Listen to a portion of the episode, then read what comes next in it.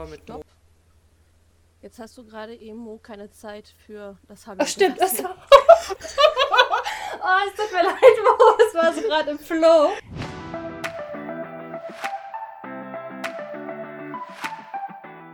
Queer gelauscht. Der Podcast über queere Literatur und mehr. Von Sarah, Tati und Jura. Hallo zusammen und herzlich willkommen bei einer neuen Folge von Queer gelauscht. Mein Name ist Sarah. Und ich bin Jura und zu Gast haben wir heute die Autorin Mo Kast, die auch unter dem Namen Mo Fatia als Illustratorin arbeitet und außerdem als Kommunikationsdesignerin tätig ist.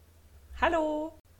Mo hat äh, schon sieben Bücher geschrieben. Eins davon ist ein Häkelbuch, das am Rande.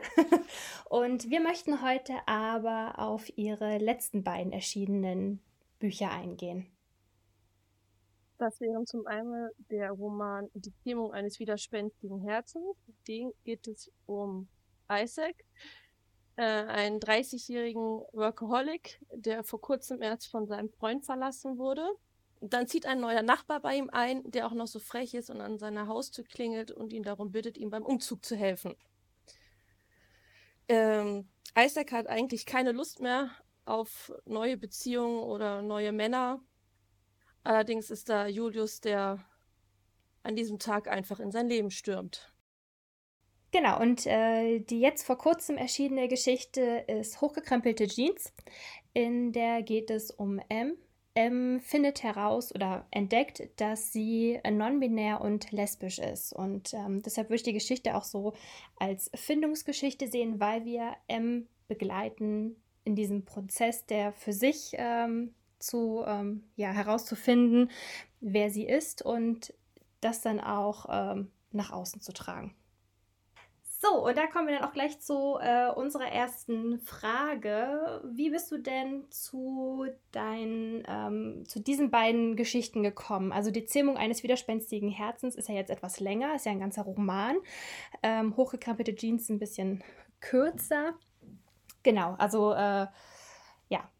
Ähm, also die Zähmung eines widerspenstigen Herzens habe ich vor elf Jahren mal als äh, Seitenprojekt äh, von einem NaNoWriMo geschrieben. Ich glaube, es kann sein, dass es äh, parallel zu Nullpunkt entstanden ist, wo ich mir dachte, oh, ich habe da eine Idee, ich muss die auch noch, kurz aufschreiben. War damals 15.000 Wörter lang, jetzt ist sie 80.000, äh, so als Vergleich. Und äh, da war der Grundgedanke, ach, ich will auch mal was schreiben, äh, wo sich Nachbarn äh, kennenlernen. das war der Grundgedanke bei der Zähmung. Und ähm, dann habe ich eben dieses Jahr am NaNoWriMo beschlossen, okay, ich arbeite diese Geschichte aus, weil ich sie eigentlich immer sehr gerne mochte, weil Isaac äh, für mich ein sehr besonderer Charakter ist, weil er nicht so emotional ist. Also das ist... Ähm, und er verliebt sich auch nicht schnell und er ist eigentlich für so Romance völlig ungeeignet, weil er äh, nicht in dieses Gefühlschaos stürzt, äh, wie man das sonst so gerne hat und liest. Und es war für mich aber super spannend zu schreiben, weil ich äh, mag eben auch so ein bisschen besondere Charaktere, die so ihre Eigenheiten haben. Und meine Hauptmotivation war tatsächlich, was ist es, wenn so ein komischer Kerl wie Isaac sich äh, in seinen Nachbar verliebt? Und was führt dazu? Und äh, bei der hochgekrempelten Jeans äh, war das so, dass eine Studentin, die auch Kommunikationsdesignerin ist, äh, für ihre Bachelorarbeit eine Geschichte gesucht hat äh, für Jugendliche, äh, in dem tatsächlich lesbisch und non-binär behandelt wird. Und das ist, sie hatte halt nichts gefunden auf die Schnelle. Und ich dachte mir, oh, das ist eigentlich voll schade, weil das sind sehr spannende Themen. Und äh, dadurch, dass ich aber auch Kommunikationsdesign studiert habe, dachte ich mir, vielleicht hat ihr Bock mit mir zusammen äh, sich da was zu überlegen. Und die Studentin identifiziert sich auch als non-binär und äh, als lesbisch. Und äh, da haben wir eben zusammen ein bisschen Brainstorming betrieben, was wir schreiben können. Wichtig war uns ein zentrales Thema, waren Fragen, die man sich stellt. Und äh, dazu nicht unbedingt Lösungen zu geben, aber zu zeigen, wie man vielleicht mit diesen Fragen umgehen kann. Und äh, da war die Motivation einfach zu sagen, hey, wir bieten Jugendlichen äh, oder jungen Menschen vielleicht ein bisschen eine Orientierung, ohne dass alles so negativ ist. Also man hat häufig äh, sehr tragische äh, Liebesgeschichten und ähm, uns war es wichtig, auch mal zu zeigen, hey, man, es ist vielleicht nicht immer einfach, aber es muss auch nicht alles immer ganz grauenhaft sein und äh, ein Outing nicht das Schlimmste der Welt oder ähm, nicht immer reagiert jeder negativ darauf. Und ja, das ist so ein bisschen, was hinter der, den hochgekrempelten Jeans steckt. Äh, und die Studentin äh, äh, illustriert auch die Geschichte. Also sie ist das Ende Juni ist sie fertig damit. Und es kann sein, dass es danach zu einem Verlag geht, aber das ist noch nicht in trockenen Tüchern, aber dass sie mir äh, schon, ähm, sind wir gerade am Ausbarüben, äh, wie, was, was wir da machen können. Also das Erste, was ich sagen ähm, wollte, ist, also gerade dieses ähm, so, ne, das Outing ist nicht immer ähm, schlimm oder es wird, ist nicht, wird nicht immer negativ aufgenommen. Ähm, fand ich, habt ihr richtig gut dargebracht. Also ihr habt ja, eure Kapitelüberschriften sind ja auch so, so irgendwie ne, Fragen, die man sich ähm, stellt, so was sagen genau. Freunde, was sagt Familie. Und äh, ja, also die Ängste, die die M hat, äh, bringt ja richtig gut rüber und dann zu zeigen, ne, wie interagieren die anderen mit ihr, ne? So, wo bekommt sie Halt, okay, wo wird vielleicht, ne, kommen dann doch so ein bisschen negative Gefühle, aber die müssen nicht so bleiben. Also wenn ich da jetzt an ihre Freunde denke. Also ähm, ja, fand ich, äh, also hat mir richtig gut gefallen. Also ich glaube, das, was ihr vorhattet, ähm, habt ihr in der Geschichte unter, nicht untergebracht, aber habt ihr darstellen, zeigen können. Freut mich. Jetzt hast du gesagt, also dieses ähm, die äh, hochgekrempelte Jeans, die Geschichte gibt es ja bei Amazon als E-Book. Ähm, genau. Unillustriert. das heißt, genau. ihr bringt es dann nochmal in gedruckter Variante raus, da es dann beim Verlag landet und oder? Also, falls es mit dem Verlag doch nicht klappt, dann werden wir es über Book on Demand anbieten, bieten, ähm, ein Taschenbuch in dem Fall, das eben auch illustriert ist von der Annie. Und es wird auch ein Hörbuch geben, äh, wo die Franziska Denkert spricht. Ähm, die ist noch ganz neu, äh, aber sie hat die perfekte Stimme, die wir für diese Geschichte richtig, richtig toll finden. Und das heißt, es kommt auch noch als Hörbuch. Auch nicht illustriert das Hörbuch, aber es ist auch schwer. äh, aber wenn es richtig gut klappt, gibt es auch einen kleinen äh, Videotrailer, äh, wo man das Hörbuch vorgestellt bekommt, zusammen ein bisschen mit Illustrationen. Aber da bin ich nicht äh, die Hauptverantwortliche. Das macht dann die Franziska und die Annie und ich darf zugucken, was sie zu, zu treiben. Es ist ganz schön. Es ist auch mal ein Projekt, wo nicht ich alleine äh, irgendwie alles machen muss, sondern tatsächlich äh, sehe ich auch als Gemeinschaftsprojekt. Auch wenn ich die Autorin bin, eine Geschichte von mir ist, habe ich da, äh, finde ich sehr schön, so viel kreativen äh, Input auch von den anderen zu bekommen. Und ähm, es macht auch sehr viel Spaß mit den, mit den beiden. wow, habt ihr auf jeden Fall äh, noch eine Menge vor mit der, mit der Geschichte. Richtig toll. Ähm, ja, jetzt hast du ähm, erzählt, dass, also jetzt diese ähm, Geschichte um M, die ist ja sehr geplant gewesen.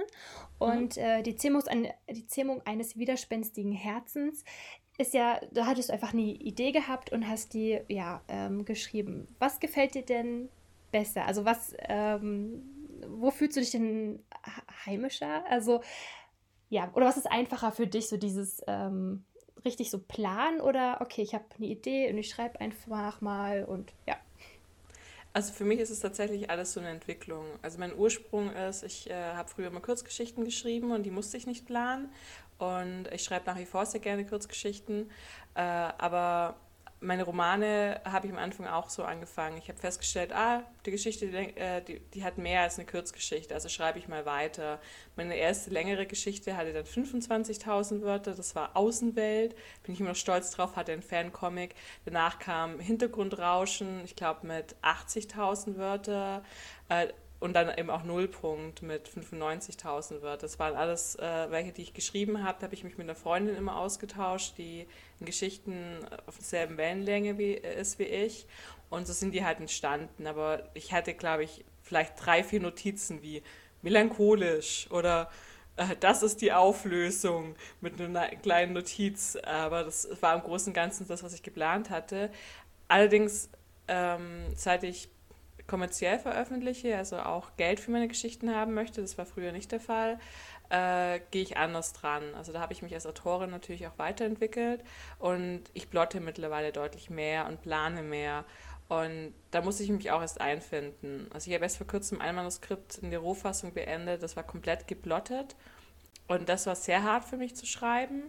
Äh, das, die Geschichte mit den hochgekrempelten Jeans ist so ein Zwischending. Also das ist eine Comfortzone, ich kann Jugendliche gut schreiben, ich habe ein bisschen eigene Erfahrungen reinbringen können und äh, ich hatte aber trotzdem einen groben Plan mit den, mit den Fragen, aber es war nicht so eng. Und äh, also einfacher fällt es mir, wenn ich nicht planen muss. Allerdings finde ich, ist man da doch häufig sehr limitiert in dem, was man schreiben kann. Weil wenn man komplexere Sachverhalte haben möchte, wenn man Verwicklungen möchte, die ein bisschen über die Liebesgeschichte hinausgeht, dann kommt man sehr schnell an seine Grenzen, wenn man nicht plottet. Zumindest ich. Also es gibt auch Leute, die brauchen das nicht. Ich, ich allerdings dann schon. Das heißt, ich arbeite an mir, dass ich tatsächlich auch mit, äh, mit Plotten arbeiten kann, um meine Geschichten äh, weiter voranzubringen und äh, vielschichtiger zu machen. Mhm. Ähm, jetzt ist ja in der äh, Geschichte ähm, hochgekrempelte Jeans, das spielt ja in der, noch in der Schule. Also M ist, ich überlege gerade, hast du das genannt? 16, 15? Fast 16, sie ist 15, genau. Genau. Ähm, würdest du dann auch für das Alter die Geschichte empfehlen?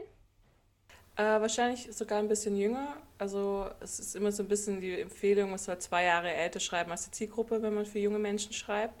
Äh, aber ja, also ich würde sagen, so ab 13 kann man die gut lesen, äh, auch sprachlich gesehen, ich auch denke mal auch von dem Interesse her. Also es würde vielleicht sogar auch jünger gehen. Also ich würde sagen, ab elf wäre das durchaus eine lesbare Geschichte von meiner Einschätzung her. Aber ich glaube auch, dass Erwachsene durchaus das mitnehmen können. Ich hatte jetzt auch eine Leserunde damit, wo auch äh, zum Beispiel eine Mutter dabei war, die meint, dass ihre Tochter eine Regenbogenflagge in ihrem Zimmer hängen hat.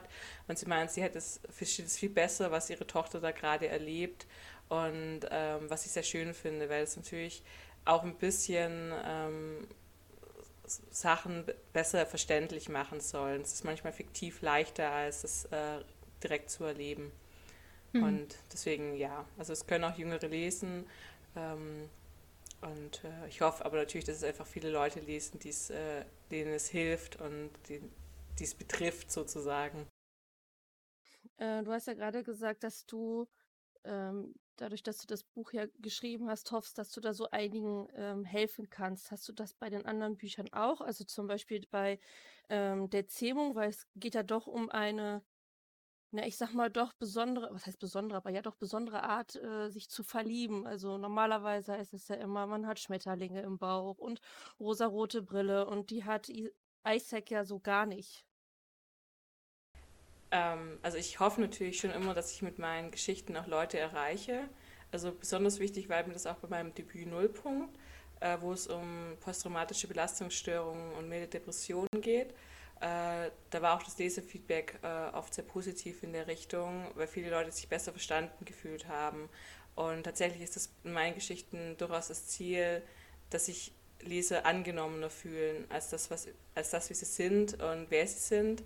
Und ähm, ja, bei Erzählungen war mir das auch wichtig, dass auch Gefühle relevant sind, wenn sie nicht so sind, wie man sie aus Büchern und Filmen kennt, sondern wenn man vielleicht mit seinen Gefühlen nicht gar nicht so gut in Kontakt ist oder da ein bisschen zurückhaltender. Und äh, ich kenne auch solche Leute in echt und die sind, äh, sind liebevolle Partner, die sich gut äh, um ihre, gut um die Beziehung auch kümmern, aber das wird dann oft ein bisschen klein geredet, wenn es, weil es nicht die großen Romantiker sind oder die riesigen Gesten macht. Und das finde ich sehr schön, äh, sehr schade, nicht sehr schön. Das finde ich sehr schade, weil Beziehungen natürlich äh, alles sehr unterschiedlich sind und ähm, auch diese ruhigen, nicht so aufgeregten Beziehungen durchaus Bestand haben können und wichtig sind. Und das wollte ich einfach mal zeigen, auch wenn ich weiß, dass viele Leser lieber dieses schnelle Verlieben wollen, äh, lesen wollen, dieses aufgeregt sein, dieses Oh mein Gott, mag er mich auch. Äh, aber ja, das, darum ging es mir in, in, der Zähmung in dem Fall tatsächlich nicht. Und äh, ich hoffe natürlich schon, dass sich dann Leute besser äh, verstanden gefühlt. Dass sich Leute besser äh, verstanden fühlen. Ich glaube, das war Deutsch. also ich auf jeden Fall. Aber das hatte ich ja, glaube ich, auch in meiner Rezension geschrieben. Genau, es freut mich natürlich sehr. Mo, du bist ja nicht nur Autorin, sondern auch, wie wir angekündigt haben, Illustratorin. Und hast du alle deine Cover äh, deiner Bücher selber gemacht, illustriert? Ja, also auch vom Häkelbuch. An dieser Stelle möchte ich einmal sagen, die Illustrationen von Mo sind richtig toll. Also äh, ich muss gestehen, Liebling ist die Katze von Die Zähmung eines widerspenstigen Herzens. Ähm, ach, die ist einfach so süß und auch allgemein das Cover finde ich richtig toll. Also ähm, ja, echt toll. Dankeschön. Mag ich auch äh, sehr, sehr gerne. Hat viel Spaß gemacht, dran zu arbeiten. Wie lange sitzt du denn in so circa Pi mal Daumen durchschnittlich an einem Cover? Ähm, also von der ersten Idee vielleicht, äh, den ersten Entwurf, bis es dann fertig ist. Also es variiert ein bisschen. Das Cover für die Zähmung hat mich vielleicht so zehn Stunden gebraucht, weil das Motiv nicht so komplex ist und ich sehr genau wusste, wo ich hin wollte. Äh, für Nullpunkt bin ich locker bei 30, 40 Stunden gewesen, weil ich habe da viel durchprobiert. Ich hatte drei verschiedene Cover, äh, die alle auch einmal zwischendrin live waren. Äh, dann äh, die Kunst Butterbrot zu schmieren. Das ist ein, das Cover sieht sehr schlicht aus und äh, viele finden es auch hässlich. Ich weiß, das war bei irgendeiner Lese-Challenge unter Cover, die ich nicht mag. Das ist so, oh danke. ähm, es ist in Ordnung. Aber äh, da war dieser Look, war mir sehr wichtig, weil ich wollte was stark typografisches und sehr grafisches, etwas, was man halt nicht so häufig sieht. Und, ähm, Magst du einmal kurz beschreiben, äh, wie es aussieht für unsere ZuhörerInnen? Es ist ganz gelb und es hat in glaube ich, zwei verschiedene Schriftarten, die so ein bisschen schnörkelig sind. Steht da drauf, die Kunst Butterbrot zu schmieren. Und es gibt noch eine äh, äh, Schwarz-Gelb-Zeichnung von einem Hund und einem Butterbrot. Und äh, ja, das ist das Cover. es ist ein bisschen comichaft gehalten, ein bisschen altmodisch auch. Es erinnert vielleicht so ein bisschen an Science aus den 80ern manchmal. Ist aber auch äh, etwas, was man häufig auf englischsprachigen Titeln sieht, die einen starken Fokus auf Typografie haben. Und das ist so etwas, was ich persönlich ganz gerne mag, ist, wenn die Cover ähm, auch durch die Schrift getragen werden und nicht alles so, Hauptsache das Bild ist hübsch. und ja, ich finde, es muss immer so ein bisschen zusammenspielen. Und für das Cover habe ich, glaube ich, auch so zwölf Stunden gebraucht, 13, so dem Dreh rum. Aber ja, also ich brauche so zwischen, ähm, zwischen 6 und 40 Stunden ist alles dabei. Das irgendein Cover war, ging ziemlich schnell. Ach, die hochgekrempelten Jeans, die ging, das ging ultra schnell. Das hatte ich in sechs Stunden fertig. Bin ich sehr glücklich damit. ist auch gelb. Äh, es hat die Farben von, äh, die non-binär Farben. Es war mir recht wichtig, dass ich die aufgreife. Ich oute mich, dass ich das war. Ja, ich weiß. das, das ist aber, das war nicht irgendwie so, oh, das ist jetzt irgendwie voll doof, aber ich bin immer so, ich versuche immer irgendwas krampfhaft mit diese blöden Dinger zu finden. Aber ich dachte, oh, das wird mir nachher so nachgehalten. Oh, bitte nicht. Und ich meine das ja auch gar nicht böse. Und oh, was mache ich denn jetzt? Ich, ha ich habe darüber gelacht. Also ich finde es äh, völlig in Ordnung. Es ist kein Cover, wo jeder sagt, oh mein Gott, ist das so hübsch. Ich hatte zum Beispiel auch eine Leserin, die war so, ähm, hast du auch ein Cover mit einem Hund? Und ich so, ja, ich habe ein Cover mit einem Hund. Ich habe ihr das Buch gelinkt. So, nee, ich meine ein hübsches Cover mit dem Hund. Das war so, wow, danke. Die war auch ganz entsetzt, dass beides von mir ist, weil sie glaubt, sie konnte nicht verstehen, wie man so ein hübsches Cover machen kann, wie bei der Zähmung und dann so ein hässliches wie bei Kunst Butterbrot zu schmieren. Ähm, ich ich finde, das ist völlig in Ordnung. Ich meine, als Designerin weiß ich auch, dass ähm, Geschmack sehr individuell ist und wenn man was gemacht hat, was allen gefällt, hat man, hat man auch irgendwas falsch gemacht. Und ähm, wenn ich sage, ich riskiere was bei einem Cover, dann weiß ich das auch. Also bei der Kunst Butterbrot zu schmieren, wollte ich etwas für mich machen ähm, und nicht was, was irgendwie allen total super gefällt, sondern ich, ich wollte so ein Cover haben. Ein Punkt. Und ich wusste aber auch, welche Risiken damit einhergehen, wenn ich sage, ich entscheide mich für so ein Cover. Und das ist aber auch äh, Das, ich, ich, ich nehme das mit Humor. Also wenn, wenn man da nicht drüber stehen kann, äh, dann ist man im falschen Beruf. es ist nur häufiger eben ganz amüsant. Aber das ist mir ähm, auch schon aufgefallen. Ich habe hier ein paar Bücher von dir liegen. Äh, du hast ja also gefühlt für jedes, für jede Geschichte so ein bisschen anderen Zeichenstil, oder? Ja, also ich äh, finde dadurch, dass jede Geschichte auch ein bisschen anders ist, finde ich es auch wichtig, dass der Stil für jede Geschichte ein bisschen individuell, individueller ist. Also ich mache das auch bei Kundenaufträgen, äh, dass ich sage, okay, ich, ich brauche ein Gefühl für die Geschichte und dann schaue ich, wie ich die am besten visuell transportieren kann. Und das kann ich gar nicht immer im selben Stil machen, weil die Geschichten für mich dafür zu unterschiedlich sind.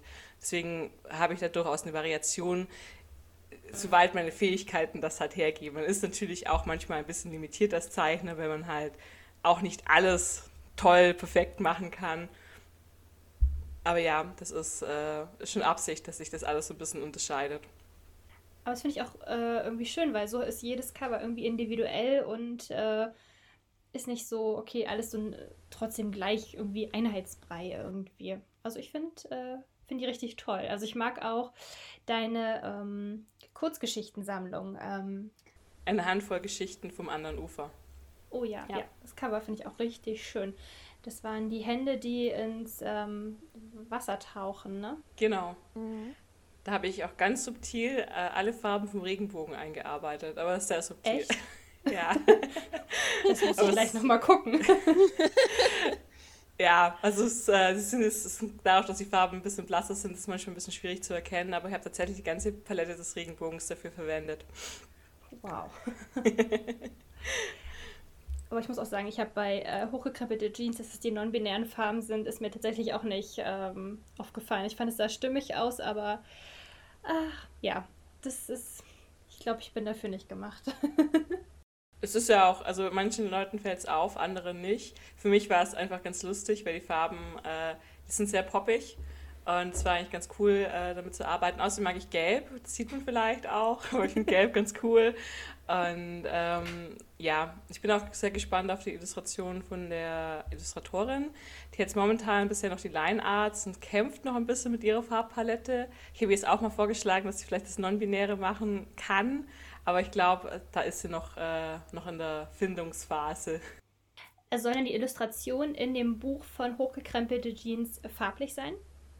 Also für die Bachelorarbeit werden sie farblich sein, für den Druck äh, als Taschenbuch wahrscheinlich nicht. Äh, aus dem einfachen Grund, dass äh, das natürlich deutlich teurer dadurch wird. Und wir wollen ähm, ja, damit auch jüngere Leute erreichen oder halt äh, vielleicht auch ein Buch, das man gerne verschenkt.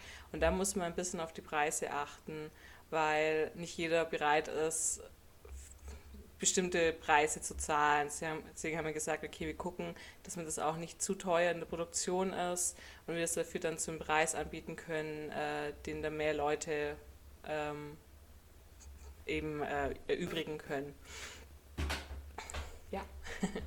Also kann ich noch nicht versprechen, ob es das in Farbe gibt. Also es hängt auch davon ab, ob der Verlag jetzt äh, Interesse dran hat. Aber für deine eigenen Bücher machst du ja äh, farbliche Illustrationen oder ist es immer nur für die Hardcover-Ausgaben? Die Zähmung war bisher das erste Buch, äh, das Farbillustrationen drin hatte. Äh, und da gab es es nur für die Hardcover, die vorbestellt wurden, weil es ist äh, sehr teuer in der Produktion. Und ich wollte aber tatsächlich einfach die, die Illustration in Farbe machen. Das war so, ich will das jetzt machen. Und äh, das wird aber jetzt zum Beispiel im Taschenbuch äh, und jetzt über das Hardcover, das jetzt seit heute, glaube ich, über Book on Demand verfügbar ist, sind Illustrationen in Schwarz-Weiß, äh, was auch mit dem Preis zusammenhängt, weil ich für ich bin eine unbekannte Autorin. Äh, ich, ich, hätte gerne, dass es anders wäre, aber ich bin halt unbekannt. Und dann hat man, ist man ein bisschen eingeschränkt und äh, 25 Euro zahlt halt niemand einfach so für jemanden, wo man nicht kennt. Und deswegen habe ich gesagt, okay, ich gehe hier einen Kompromiss ein. Ich biete die Farbvariante an für die Vorbesteller, die Leute, die eben an mich als Autorin quasi glauben und mir vertrauen und sagen, hey, ich gebe dir Geld im Vorfeld und ähm, der Rest kriegt dann dafür einen Preis, den man sich auch eher mal leistet, aber Schwarz-Weiß sind die Illustrationen ja auch noch schön. Deswegen finde ich das eigentlich ein ganz passabler Kompromiss. Also sind die in Nullpunkt, sind die ja nicht, also nicht bunt im Sinne von äh, ja, blühender Regenbogen, aber ich dachte, sie wären farblich gewesen. Nee, Nullpunkt ist äh, konzipiert als, äh, als Skizzen. Das sind Skizzen, die Enoa während der Geschichte auch macht. Also nicht alle, aber einige von denen, die werden im Text auch erwähnt. Und dann eben habe ich den eben gezeichnet. Und das sind eigentlich alles nur Skizzen. Das heißt, alles in Schwarz-Weiß. Äh, das Papier ist aber cremefarben. Also vielleicht hat es da noch ein bisschen farbiger gewirkt. Ja, ich gestehe jetzt hier, das Buch steht als Hardcover immer im Regal. Ähm, aber ich habe es immer, immer, immer noch nicht gelesen. Und dabei habe ich das bestimmt vor vier Jahren oder so bei dir gekauft, als ich dich auf der Frankfurter Buchmesse äh, an deinem Stand kennengelernt habe. Ich meine, Bücher werden nicht schlecht. Ich habe hier auch Gott Bücher, die habe ich vor sechs Jahren oder länger gekauft. Ich, so, ich lese die bestimmt irgendwann mal. Bestimmt. Irgendwann mal bin ich in der richtigen Stimmung dafür. manchmal ist es auch so. Manchmal ist es so plötzlich so, boah, ich will heute das Buch lesen. Und dann bin ich so, ah ja, so hat es zwar lange gedauert, aber schön, dass ich es jetzt geschafft habe. ja, das kenne ich. Das geht mir auch äh, manchmal so. So, du machst ja deine Cover selbst. Hast du auch mal überlegt, ähm, dir ein Cover dann zu kaufen? Also, dass jemand anderes ein Cover äh, für dich macht oder kommt das für dich überhaupt nicht in Frage? Ich glaube, das geht ein bisschen gegen meine Designer-Ehre. also, ähm, ich, ich, ich kenne einige Kollegen, die wirklich tolle Cover machen und äh, die ich auch durchaus mal weiterempfehle, wenn ich zum Beispiel merke, hey, bei dem Kunden, das geht halt mit, mit uns beiden nicht zusammen oder die suchen halt nicht mich als Coverdesignerin. Und ähm, da hätte ich durchaus Leute, wo ich sagen würde, ja, also wenn ich irgendwann sage, ich, ich will nie wieder ein eigenes Cover machen, keinen Bock drauf, dann hätte ich Leute, zu denen ich gehen würde. Aber bisher ist eher so ein so, ich will das für mich machen. Das ist für mich ein Riesenteil des Spaßes. Also ich verstehe auch die Autoren, die sagen, sie wollen ihr Cover selber machen, auch wenn sie vielleicht kein Designer sind, weil ich finde, durch ein Cover und auch die, durch die Illustrationen lerne ich die Geschichte auch nochmal anders kennen und kann mich nochmal auf einer anderen Ebene mit der befassen. Es macht mir zum Beispiel auch manchmal leicht, den Klappentext zu schreiben, weil ich mir überlege, was äh, war mir auf dem Cover wichtig, äh, was muss es im, wie muss es der Klappentext weitertragen und äh, für mich ist dadurch halt auch einfacher. Also bevor ich jemand erklärt habe, was ich auf dem Cover haben möchte, kann ich halt das Cover eben auch selber machen. Und es ist halt ein Teil des Spaßes für mich. Dann habe ich jetzt eine fiese Frage für dich. äh, was äh, macht dir mehr Spaß? Das Schreiben oder das Zeichnen? Äh, das Schreiben. Also das ist gar nicht so eine fiese Frage. Ähm, für mich war Schreiben lange einfach etwas, was ich aus Spaß gemacht habe. Ich bin noch sehr lange davon überzeugt gewesen, dass ich gar nicht schreiben kann. Und äh, ich habe ich war überrascht, dass Leute meine Geschichten lesen. Also ich hatte früher so ein kariertes kleines Heft, in dem habe ich Geschichten reingeschrieben und die habe ich in die Klasse mitgebracht und durfte die Klasse meine Geschichten lesen. Es war nichts äh, mit äh, Persönliches in Ich-Perspektive, sondern halt einfach so, keine Ahnung, kleine Geschichten halt, die mir Spaß gemacht haben. Und ähm, aber dadurch, dass ich, ich, ich bin Legasthenikerin, hatte ich immer in Deutsch immer nicht so tolle Noten. Und ich bin eigentlich immer davon ausgegangen, hey, es ist nicht, ist nicht meine Welt, dieses, äh, dieses Schreiben. Aber Geschichten mochte ich schon immer sehr gerne. Deswegen habe ich gesagt, okay, ich, ich schreibe halt Geschichten. Und äh, dadurch hatte ich aber auch lange überhaupt keinen Druck beim Schreiben. Also es war so, ich habe das halt gemacht und äh, es war unheimlich befriedigend und schön für mich. beim Zeichnen ist es so, da hatten wir früh schon gesagt, oh, du bist so talentiert, oh, du kannst es jetzt so toll, ach, du machst es so schön und so schöne Bilder. Und das ist, damit kam aber gleichzeitig auch so ein gewisser Druck. Also es war dann so ein, ähm, ich habe das jetzt auch studiert, also ich habe Kommunikationsdesign mit Schwerpunkt Illustration studiert und man lernt dann halt auch, man ist nicht äh, die Beste, sondern ist halt eine von vielen, die halt auch gut zeichnen können. Und äh, für etwas, was man immer, immer gelobt wurde, immer gesagt, oh, das kannst du so toll. Es ist manchmal dann anstrengend, man merkt, okay, aber andere können das auch voll, voll toll. Und beim Schreiben hatte ich diesen Druck nie. Beim Schreiben war ich nicht so, es ist mir egal, ob ich da äh, irgendwie besonders toll schreiben kann, sondern ich will halt meine Geschichten erzählen. Und Illustrieren ist für mich tatsächlich auch viel beruflich. Und ich hatte auch einige Jahre, wo ich tatsächlich nur Aufträge ge äh, gearbeitet habe und gar nicht privat für mich gezeichnet habe. Das ist wieder besser geworden. Tatsächlich auch durch meine eigenen Bücher, die ich illustriere. Da habe ich mir wieder ein bisschen Liebe zurückgeholt zum Illustrieren. Aber da hatte ich immer wieder so meine Kämpfe auszufechten. Vor allem, weil ich halt auch sehr, sehr talentierte Illustratoren kenne und Comiczeichner. Und das ist ähm, auch manchmal etwas hart zu sagen, hey, ich, meine Sachen sind auch in Ordnung. Vielleicht sind sie nicht das Beste der Welt, aber sie sind ist auch nicht schlecht. Und das ist, äh, hatte ich viel zu mit mir zu kämpfen. Deswegen ist Schreiben für mich tatsächlich da, ähm, was ich mehr liebe weil das für mich äh, einfacher zu lieben ist, weil da weniger Leid und Kampf dahinter steht. Wow. Mit dieser Antwort hätte ich jetzt nicht gerechnet, aber äh, ja, danke, dass du es mit uns geteilt hast. Dadurch, dass ich hier ein paar Bücher hier gerade vor mir liegen habe und mal wieder durchblätter, habe ich festgestellt, dass du für jede Geschichte, ich sag mal, also ich habe festgestellt, in der Zähmung es sind doch viele kleine Illustrationen drin, viele kleine Bilder, aber auch große und ja, also das Gefühl deutlich mehr als in den anderen.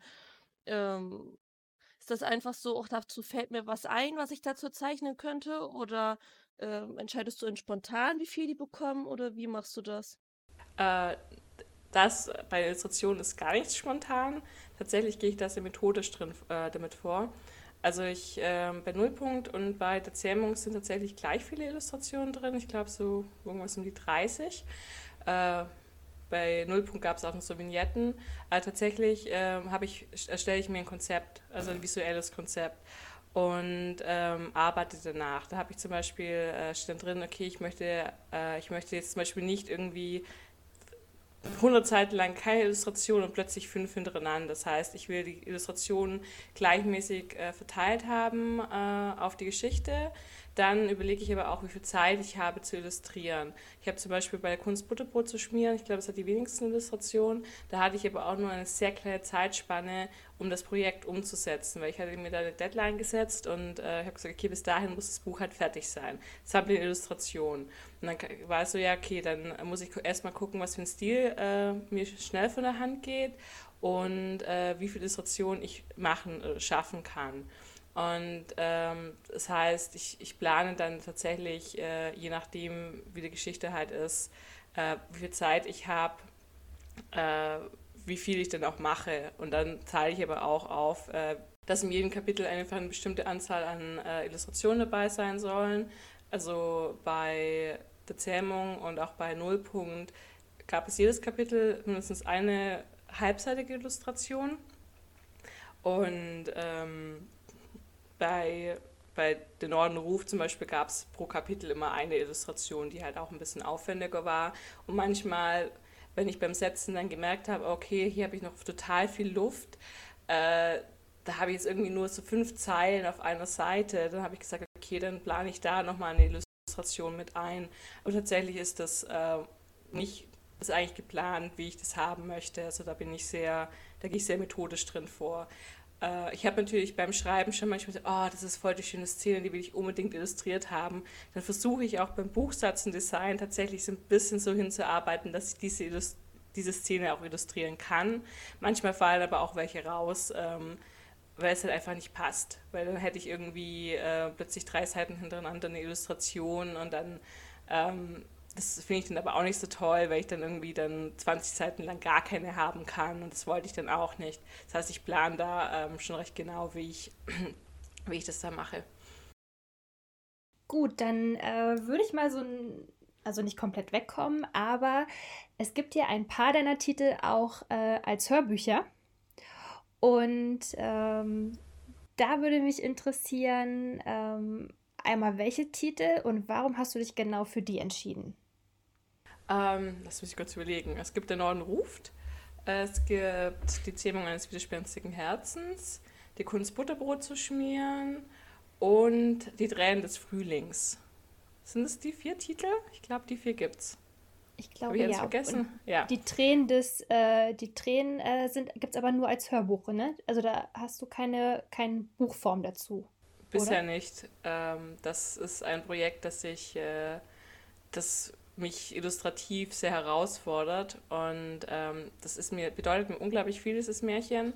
Und ich möchte es unbedingt als wunder, wunder, wunderschöne Hardcover-Ausgabe produzieren.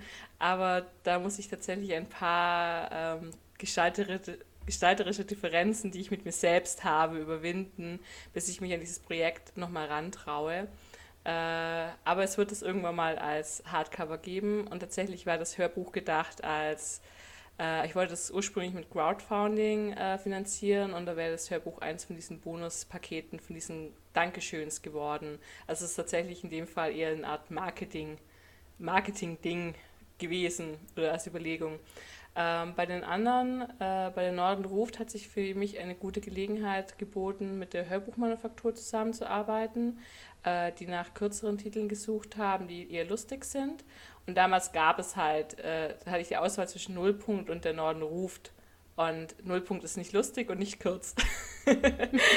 also es ist der Norden ruft geworden. Und ähm, bei der Zähmung und äh, den ähm, und der Kunst Butterbrot zu schmieren, war das einfache Grund, ich wollte es halt haben.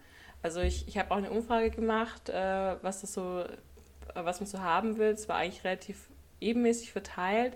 Einige hätten sich auch Nullpunkt gewünscht, aber Nullpunkt ähm, ist natürlich die Länge ein Faktor, weil Hörbücher zu produzieren zu lassen ist teuer. Und gerade meine, ähm, also bis auf den Norden ruft, ähm, habe ich die alle aus eigener Tasche gezahlt. Und ähm, ich wusste auch schon im Vorfeld, dass ich die Kosten nicht reinkriegen werde, weil das ist mit, Hör mit Hörbuchen schwer machbar, auch weil die Distributoren recht viel bekommen. Also ich verdiene, glaube ich, an einem Hörbuch so 50 Cent pro verkauften Hörbuch. Und da kann man sich gerne ausrechnen, wie viel man verkaufen müsste. Und ich sage mal so, die Zahlen, die Hörbuchverkaufszahlen liegen weit unter E-Book-Verkäufen und Taschenbuchverkäufen. Das war etwas, wo ich sage, ich will das halt haben. Es ist zwar wirtschaftlich total die schlechte Entscheidung, ist mir aber egal, ich will es haben. Das war eigentlich meine Frage gewesen, ähm, weil ich auch schon mal viel gehört habe, äh, Hörbücher zu machen ist halt einfach teuer. Es ist so, ne, Vertrieb, Vermarktung, auch äh, Sprecher, die bezahlt werden möchten, dann natürlich auch die Länge ähm, der Geschichte. Das hatte ich mir so, wow, ne, dann gleich vier, okay, Norden ruft war ähm, mit der Manufaktur, aber auch die, die anderen. Aber okay, für dich einfach, du willst das.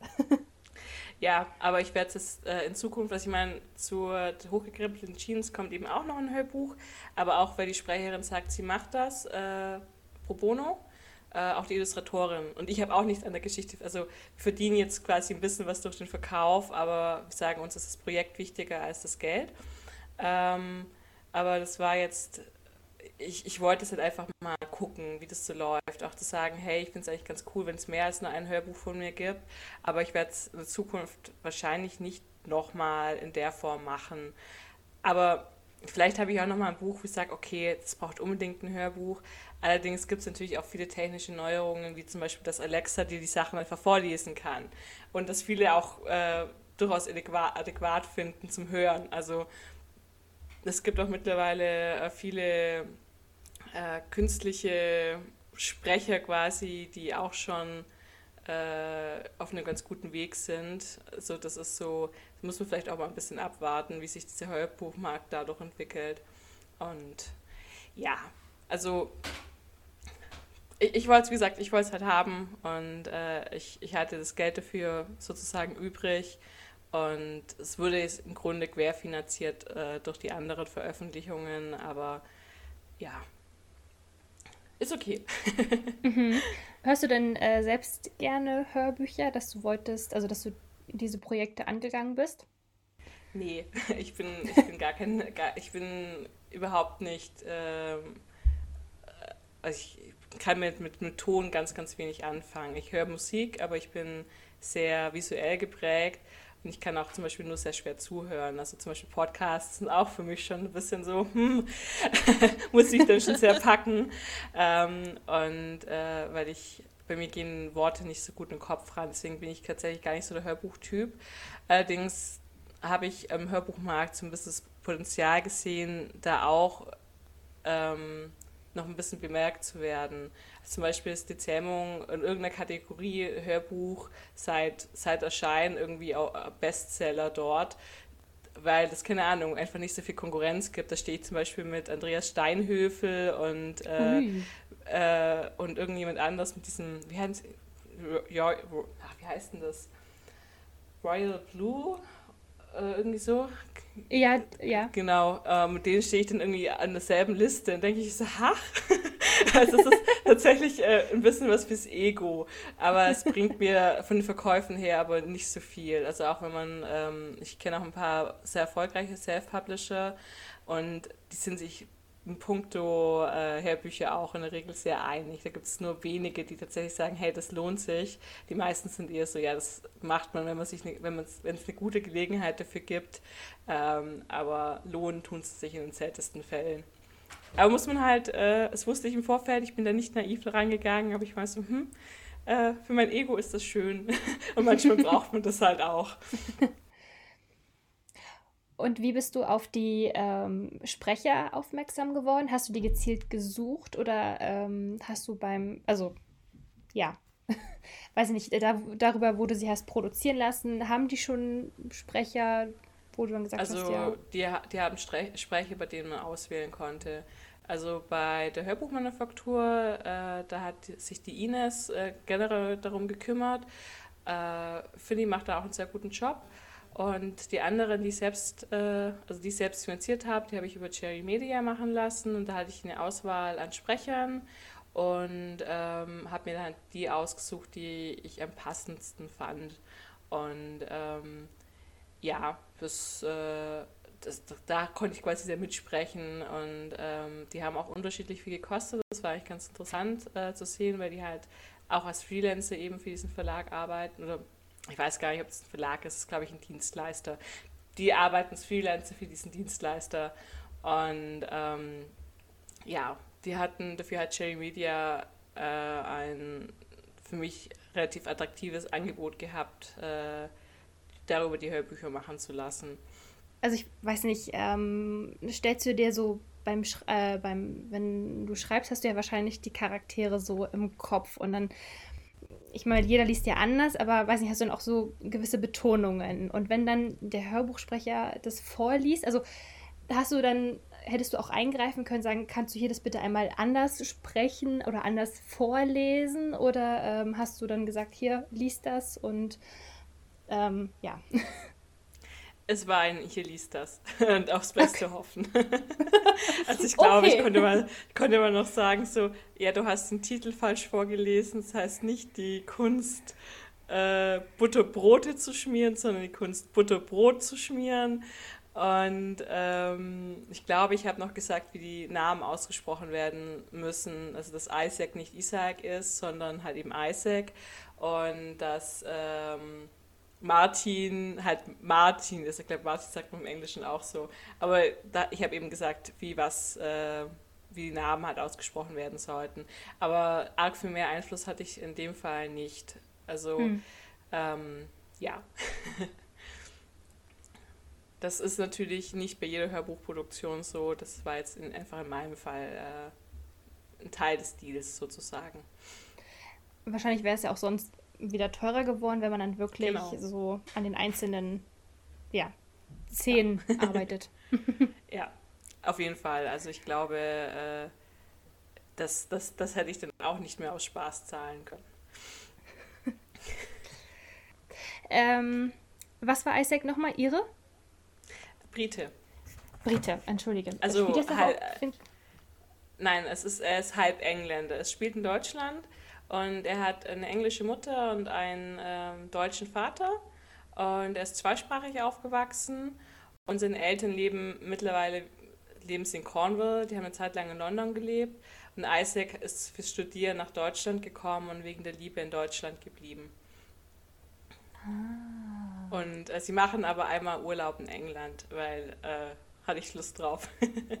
Den Urlaub gab es äh, in der Rohfassung nicht, aber ich dachte mir so, ach, ich habe Fernweh. Ich, ich möchte mal wieder, zumindest gedanklich, äh, nach England. Und ich habe einen Onkel, der dort lebt. Und ich war mal einen Monat lang äh, in London, um da auf seine Wohnung aufzupassen.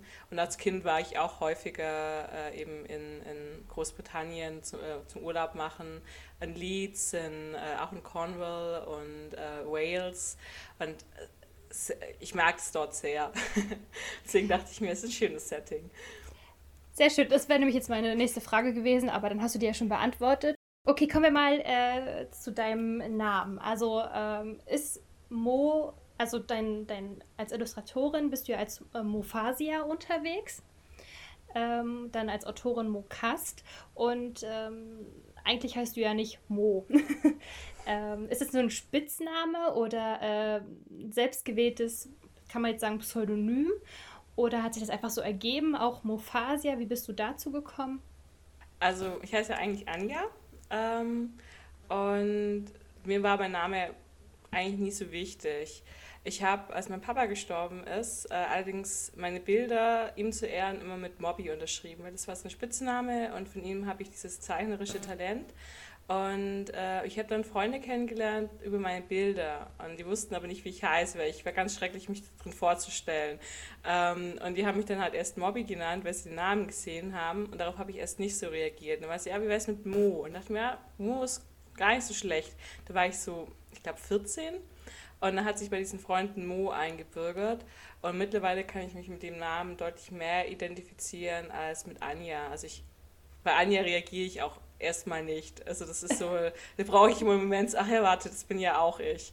Und ähm, mein Mann nennt mich zum Beispiel auch Mo und auch die meisten meiner Freunde. Und ich stelle mich auch mittlerweile bei Kunden mit Mo vor, was mich am Anfang ein bisschen Überwindung gekostet hat, weil Mo natürlich finde ich, jeden so eindeutig ist, was das für ein Name ist. Oder es halt nicht als Name sehen. Ich meine, ich schreibe es auch nur mit einem O.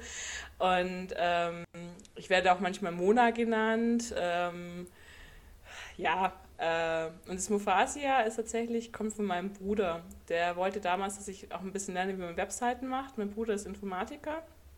Und äh, der hat dann gemeint so, Anja, das, meine, meine Familie nennt mich Anja, äh, Anja, du machst jetzt eine Webseite. Und ich so, okay, da brauche ich aber einen Namen für die Webseite. Ja, wie wär's mit Mufasia, mit PH? Und dann war ich so, okay, wenn mein großer Bruder das sagt, dann mache ich das so. ich glaube, da war ich, fünf, war ich 14 oder 15. Und seitdem habe ich eben Mufasia als Domain. Und ähm, ja, das, und, äh, das, das, behalte ich vielleicht auch ein bisschen aus Sentimentalität, dass ich sage, ich bin da halt, äh, meine Illustrationen laufen über Mufasia, als Autorin bin ich Mokast, damit ich es ein bisschen auch getrennt voneinander habe weil das auch für manche Kunden manchmal ein bisschen irritierend ist, dass ich auch Autorin bin, weil ich habe auch viele äh, Self-Publisher, aber auch Verlage und die wollen natürlich nicht, dass ich plötzlich irgendwie, äh, keine Ahnung, eine Idee klaue oder dann versuche durch, äh, durch meinen Illustrationsjob dann bei ihnen als Autorin unterzukommen, weil äh, viele trauen mir auch nicht zu, dass ich beides kann. Also das habe ich häufig okay. erlebt, dass dann so, wie du zeichnest und schreibst so, so ein Tonfall, so kann es ja wohl nicht in beiden gut sein. Und äh, ich bin halt in beiden mittelmäßig.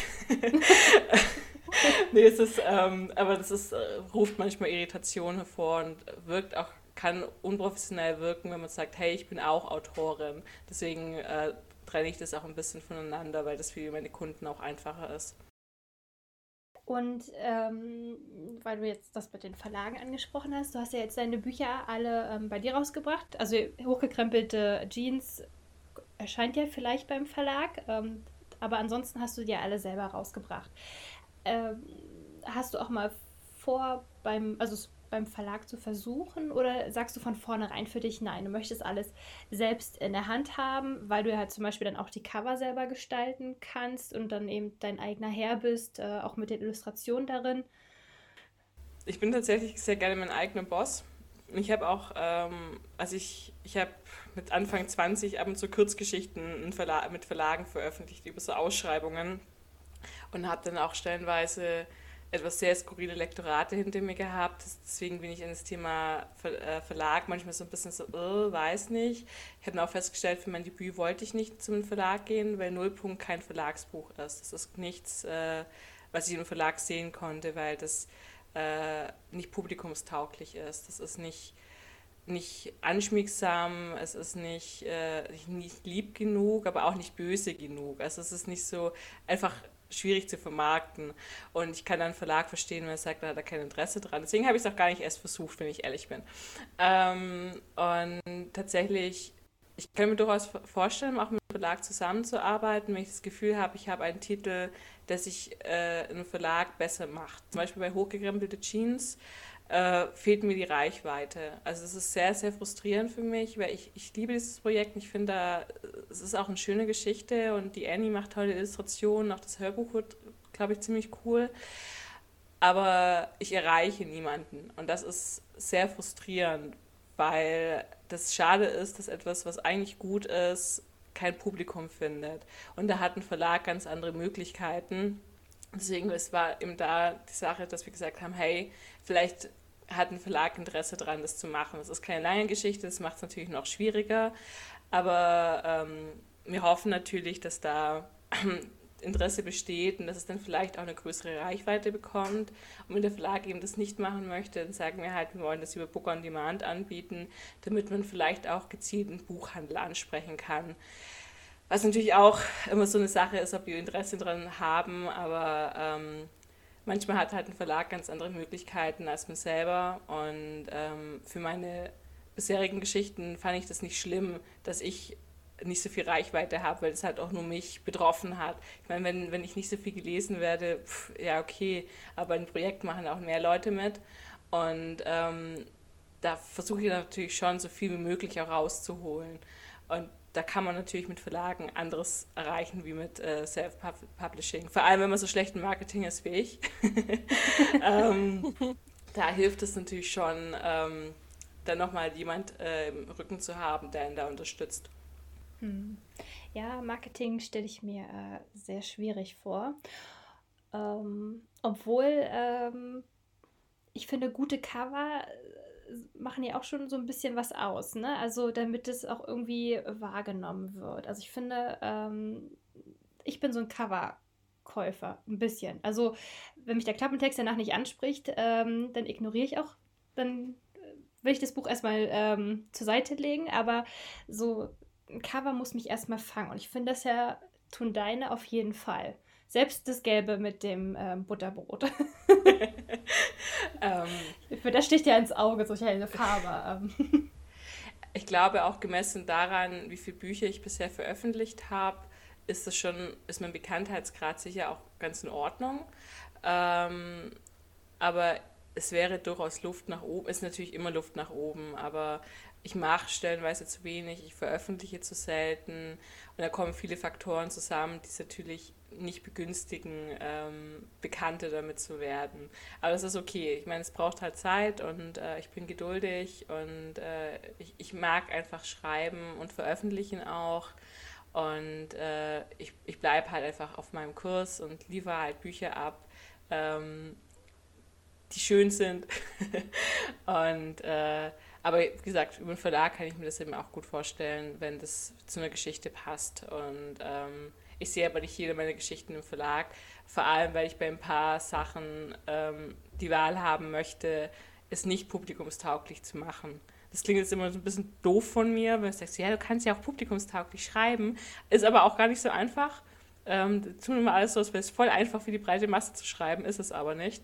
Und ähm, ich will aber auch nicht immer. Also eine Geschichte wie die Zähmung eines widerspenstigen Herzens liest sich vom Klappentext, äh, Klappentext wie so eine Klischee. Ah, oh, der, der, der Typ trifft seinen Nachbarn, dann verlieben sie sich und ach.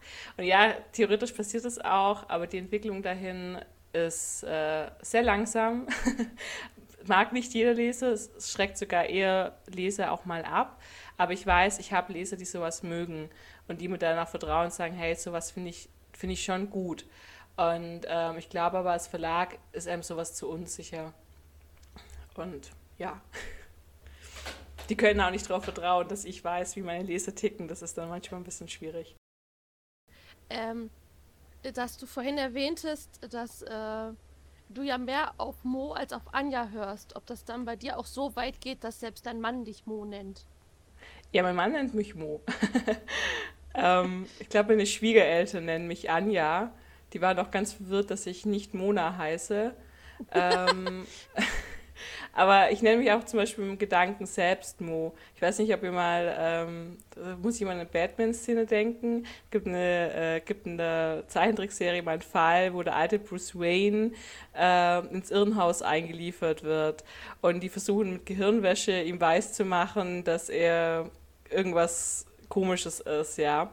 Und er wird aber, Gehirnwäsche funktioniert aber nicht bei ihm. Und dann fragt ihn, ähm, ich glaube, es ist der junge Batman, keine Ahnung, ähm, es sind so, ja, wie hat das denn funktioniert? Und er so, ja, die haben mich Bruce Wayne genannt, aber ich bin Batman. Und so fühle ich mich mit Mo auch. Also ich, im Kopf bin ich einfach Mo.